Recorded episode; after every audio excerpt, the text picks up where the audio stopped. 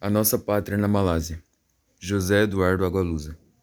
Quanto a mim, descobri-me cidadão desta nossa língua, vasto território de afetos, valores e memórias, ao cair de uma tarde já distante, na fronteira entre Singapura e a Malásia.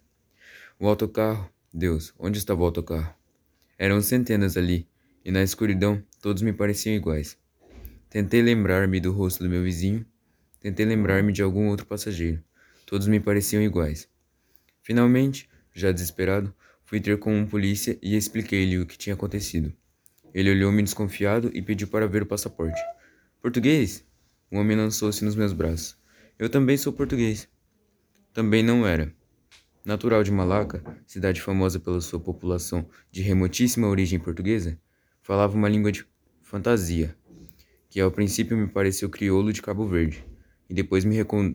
Uh e depois me recordou velhos textos se... e depois me recordou velhos textos sete cientistas. Naquele entardecer, na fronteira entre Singapura e a Malásia, ele foi comigo, de autocarro em autocarro, até que um dos motoristas, até que um dos motoristas me reconheceu.